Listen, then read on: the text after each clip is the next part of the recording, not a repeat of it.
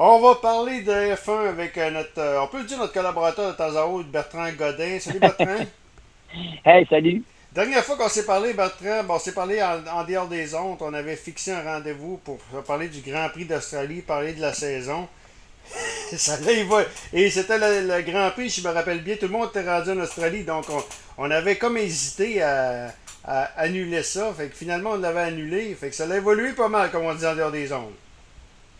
Ah oui, puis ça, je pense que le sport est à l'image de la société. Euh, euh, c'est certain que la société a drôlement changé. Il y a eu beaucoup de changements, de chamboulements, et puis c'est la même chose euh, en Formule 1 où on a dû adapter pour pouvoir justement offrir une saison quand même. c'est certain à huis clos. dans des conditions où on limite énormément les coûts parce que bon, on fait des, deux grands prix au même endroit par semaine. Donc, à ce moment-là, ben, ça permet justement d'avoir déjà le huit grands prix qui coûtera pas trop cher, euh, qui va faire en sorte que les équipes non plus là pas euh, des, des, des, sommes astronomiques à, dépenser. Et puis, on va avoir quand même un spectacle, ça, j'en suis. En tout cas, c'est parti ce matin, là, et je pense que c'est de bon augure. Oui, effectivement. Donc, euh, ce qu'on peut dire jusqu'à maintenant, les Qu'est-ce qu'il faut prévoir pour l'année? Est-ce que le, COVID, cette pause de trois mois, je sais que ça a roulé euh, quand même un peu, ça peut avoir une différence, ça peut faire en sorte que qu'il n'y aura pas de, je veux dire, où on, va prendre nos réglages, on va tout prendre de ce qu'il y avait en Australie.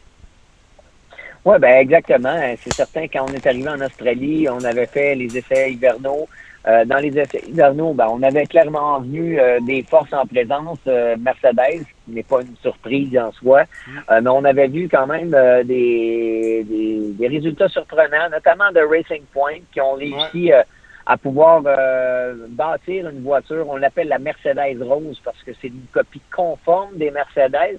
D'ailleurs, ça a le même moteur en plus.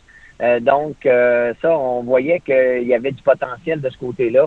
Euh, naturellement, McLaren, euh, je pense qu'il va y avoir énormément de challenges euh, pour les non-Mercedes. Et ça, et ça, je pense que c'est c'est vraiment intéressant parce que ce matin, les essais ont révélé quand même ce qu'on pensait avec Sergio Perez qui a signé le troisième temps tout juste derrière les deux Mercedes de Lewis Hamilton et Valtteri Bottas. Euh, Daniel Ricciardo dans la Renault, qui a quand même bien fait avec une cinquième place, tout juste derrière euh, Sébastien Vettel, qui est quatrième. Euh, avec Vettel, ben, on avait vu que les Ferrari, en essai hivernaux, ils avaient énormément de difficultés à pouvoir être rapides. Et là, je pense qu'on est quand même dans le coup mieux qu'on l'aurait espéré. Quoique Leclerc, lui, est neuvième. tout juste derrière Verstappen qui est huitième et Stroll qui est septième devant Verstappen. Et ça, euh, c'est ça va ça va faire du bien à Lance Stroll qui, euh, depuis ses débuts en Formule 1, on sait, il entame sa quatrième saison de Formule 1. Eh bien, euh, ça a été extrêmement difficile chez Williams et l'année passée chez Racing Point, qui avait une voiture qui avait été reprise d'une situation financière très précaire parce qu'on était en faillite. Donc, c'est la raison pour laquelle là, on n'avait jamais pu rattraper euh, l'évolution qui n'avait jamais été faite là, chez Racing Point. Mais je veux te parler de, de justement. Ben, avant, je vais, on va se parler de Lewis Hamilton. Ce sera une année peut-être de record pour Lewis Hamilton. Tu penses il, il est à 7 victoires de Michael Schumacher. Il y a 10 Grands Prix de confirmés actuellement. Euh, ça va être serré, hein. surtout que si je ne me trompe pas, Mercedes, c'est leur dernière année en F1. Donc, euh, ça va être taille, hein? Ben, c'est certain qu'il y a beaucoup de chamboulements. Là. Il y a beaucoup de remises en question chez Mercedes. Euh, c'est certain que Hamilton, euh, il va avoir le matériel cette année pour performer. Je pense que faudrait aller chercher. faudra vraiment pas faire d'erreur. Euh, je pense que d'aller battre des records comme ça, c'est pas une pression en soi. la pression vient beaucoup plus de la compétition directement sur le circuit. Puis ça, ben c'est dommage parce que on n'a jamais senti qu'avec Valtteri Bottas, qu'il y avait une véritable pression du côté d'Hamilton.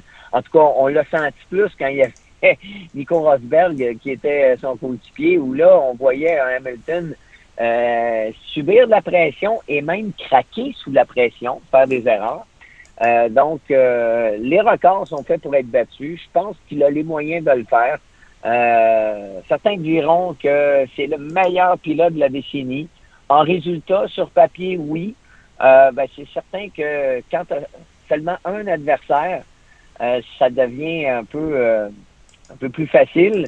mais c'est la raison pour laquelle que j'aurais toujours beaucoup de respect pour des pilotes qui ont peut-être gagné moins de championnats, comme par exemple Ayrton Senna, qui en a remporté seulement trois, mais qui, qui, a dû les gagner dans une compétition tellement féroce avec son coéquipier Alain Prost, et puis aussi des bagarres avec les, les, Williams Renault qui étaient euh, en suspension active à l'époque. Donc, c'est très différent, mais n'empêche que Lewis Hamilton est un très grand pilote et, il mérite d'aller chercher ses records. Donc, euh, il est, ça va être à surveiller. Du coup, donc, tu as dit que Mercedes va être extrêmement compétitif. Euh, l'équipe Alain Stroll également. Est-ce que Ferrari Lance Stroll était, pas Lance Stroll, mais Sébastien Vettel cette dernière année, Charles Leclerc également. Charles Leclerc, lui, lui va continuer. Est-ce que Ferrari pourrait chauffer, euh, euh, pas McLaren, mais Mercedes? J'ai des doutes. Euh, j'ai l'impression que ben, on verra comment on va évoluer entre chaque Grand Prix. là aussi, les évolutions, ça c'est un challenge là, dans un cas de COVID comme ça. le travail doit se faire. et l'analyse et le travail doit se faire dans une, euh, une fourchette de temps très, très restreinte. Et ça, ça va être vraiment difficile, d'après moi, pour Ferrari de remonter la pente. Euh, euh, donc, j'ai l'impression d'être rapide sur un tour, ça va être une chose. D'être fiable sur tous les tours, ça, c'est autre chose. Et là, j'ai hâte de voir si la fiabilité des Ferrari vont être au rendez-vous. Et mais c'est certain qu'avec des pilotes comme Vettel, Leclerc, eh bien, on a le talent pour pouvoir faire le travail. Vous savez, euh, même si c'est Vettel et Leclerc, si la voiture euh, a des problèmes, ils pourront pas porter les problèmes de la voiture sur leur dos. Ça, c'est, ils vont en subir des conséquences euh, au niveau des résultats, ça c'est certain. OK. Lance Roll, euh, tu as dit que c'était, ça va y faire du bien Stroll. Par contre, en F1, et peu importe la, course automobile, peu importe la course automobile, tu es souvent comparé avec, euh, avec ton, euh, ton coéquipier. Sergio Perez m'a dit troisième ce matin. c'est une bonne nouvelle? Ben oui, c'est, quand même une bonne nouvelle parce que quand on regarde Perez, bon, c'est seulement deux petits dixièmes de ce qui séparent. C'est un excellent pilote, Perez aussi. Là. Moi, je l'ai toujours Perez, eh, ben, écoute, Perez, c'est un pilote un pilote d'expérience, un pilote qui, euh, bon, l'année passée, on le comparait avec Stroll naturellement, parce que c'était son coéquipier, mais il n'y avait pas vraiment de comparaison parce que Stroll arrivait chez Racing Point, même si l'écurie appartenait à son père, il fallait qu'il puisse intégrer l'équipe. Euh, le matériel n'était pas compétitif pour une troisième année dans son cas. Euh, donc, la pression est très forte de, de, de, Stroll, même si on le sait que Stroll est là parce que son père a beaucoup d'argent mais faut pas se le cacher. Euh, Stroll est, arrivé en Formule 1 un peu trop tôt. Il aurait dû faire de la Formule 2, il ne l'a pas fait. Par contre, il est arrivé avec un, palmarès très, très garni en Formule 3. Et puis, à cause de ça, ben, euh, il est arrivé avec une certaine confiance en Formule 1. Cette confiance-là a été complètement détruite dans les trois années de misère qu'il a vécues. Et si là, Stroll peut avoir du matériel compétitif et là se battre, mettons, avec, comme on le voit là, lorsqu'on est devant Max Verstappen, qu'on est devant Leclerc, eh ben, je sais pas, mais quand tu regardes la feuille de résultats pour tes pilotes, tu te dis, hey, je suis quand même, je suis quand même dans le coup. Donc, euh, et là, ça t'emmène dans un vent de positivisme. Et là, ben, on peut voir un peu plus la vraie valeur de Lance dans ces conditions-là. Ouais, ouais, ouais. Euh, Bertrand, là, écoute, euh, on pourrait parler longtemps de la F1, mais là, je vais, juste te parler de McLaren et Williams, qui sont euh, des, écuries mythiques, je compare à F1. ils ont été sauvés de la faillite. McLaren a été sauvé de la faillite. Williams n'était pas sûr de participer au départ.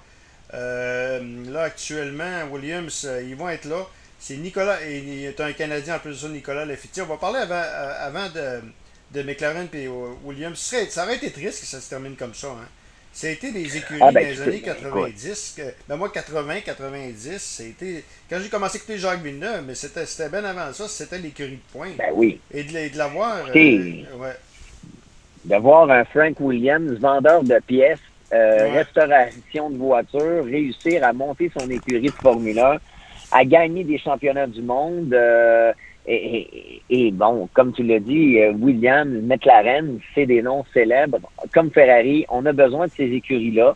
Euh, naturellement, il y aura toujours euh, des passages hauts, des passages bas euh, dans une fourchette d'années aussi grande que ces écuries-là ont vécu.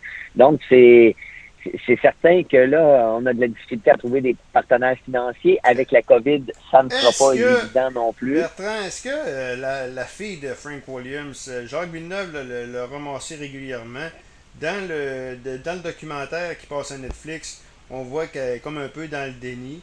Euh, elle a dit qu'il n'y a rien là tant que ça, et ainsi de suite. Est-ce que c'est un problème? Ben, écoute, ben, euh, c'est facile de critiquer les gens. OK? Et, c'est facile de critiquer Williams quand tu te bats contre Mercedes qui a un budget annuel de 470 millions mm. et que Williams ont à peine 30 millions de ah, dollars euh, pour pouvoir compétitionner. t'as beau, ça là, c'est comme un coach de hockey. T'as beau critiquer le coach, mais quand même, c'est le coach fait avec qu'est-ce qu'il peut avoir entre les mains.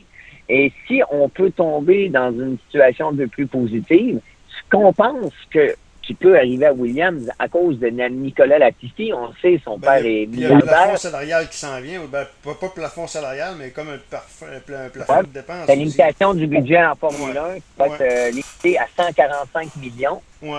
Euh, donc, euh, ça, c'est toutes des données qui sont... La Formule 1 est en mutation.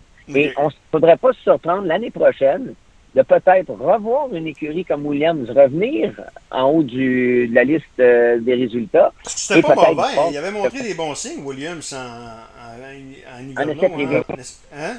Oui. Ouais, hein? Oui, et ça, euh, et ça, je pense que oui, ça pourrait être extrêmement positif là, de voir euh, euh Williams revenir progressivement et, et et comme on l'a dit, tout va changer de toute façon et, et, plusieurs sont inquiets de certaines grandes équipes comme Mercedes, comme Ferrari, euh, même Ferrari qui a menacé s'il y avait un budget, euh, une limite de budget, euh, de se retirer carrément de la Formule 1. Euh, parce que, mais en même temps, il faudrait peut-être de ces, de, du côté de ces écuries-là bien nantis, comprendre que s'il n'y a pas de sport, s'il n'y a pas de, de, de lutte, ben euh, les gens vont, ne seront pas intéressés à regarder les Grands Prix. Euh, donc, c'est vraiment un équilibre. Puis pour ceux qui disent qu'il faut que la Formule 1 soit un laboratoire au niveau de la recherche et développement, je suis bien d'accord. Et je pense qu'on peut le faire avec moins de budget. Euh, c'est certain que c'est c'est là qu'on doit user de créativité, d'ingéniosité pour pouvoir arriver à pouvoir faire bien avec très peu. hey, euh, dis-moi, Nicolas Lafitti, est-ce que c'est euh, est-ce que c'est meilleur euh, Parce que Lance on va se dire, là, il, est arrivé à un être de bonheur, mais Lafitti, est-ce qu'il arrive à point? Lafitti arrive à point.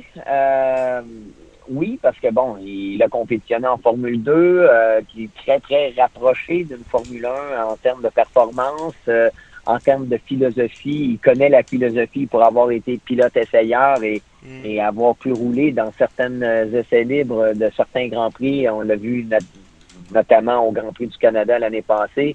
Euh, donc, euh, je crois qu'il est prêt. Euh, maintenant, ben, comme on l'a dit, il faut qu'il ait le matériel. Bon, dernier temps ce matin, c'est pas surprenant. mais il va il va faire ses classes et puis je pense que les attentes du côté de Nicolas Latifi, euh, les attentes sont très différentes de Lance Stroll, par exemple, où on s'attendait que Lance Stroll soit euh, quasiment comme Ayrton Senna.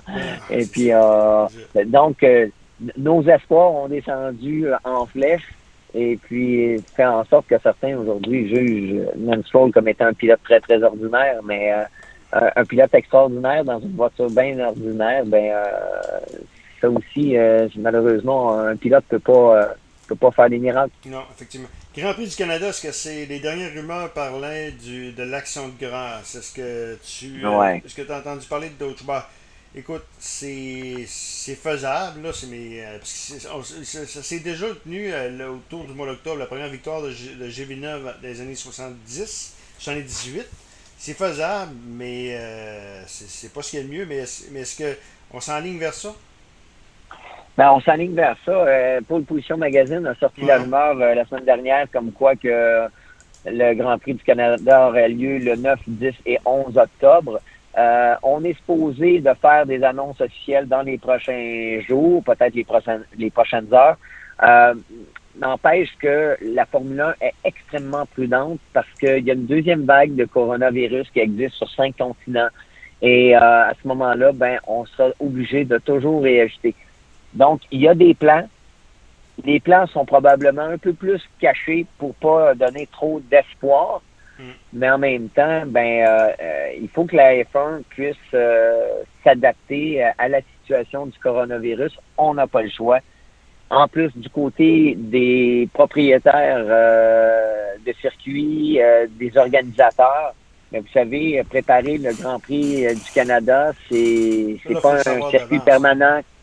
Il faut vraiment être en mesure de le savoir à l'avance. Et donc, j'imagine que il y a probablement une date secrète euh, que personne, euh, en tout cas, le, hors Formule 1 sait, mais euh, où on va arriver, puis à une date, et on va dire là, bon, provisoirement, le Grand Prix du Canada aura probablement lieu en octobre, espérons-le.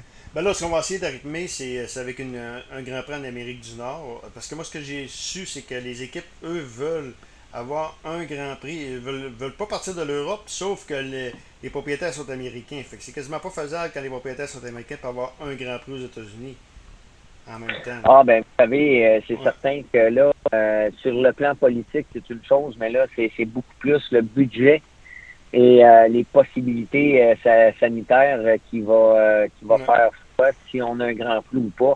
Donc c'est pour ça que les valeurs actuellement ont complètement été chamboulées. Et puis, euh, on peut s'attendre à n'importe quoi. Bertrand, merci beaucoup de ta générosité.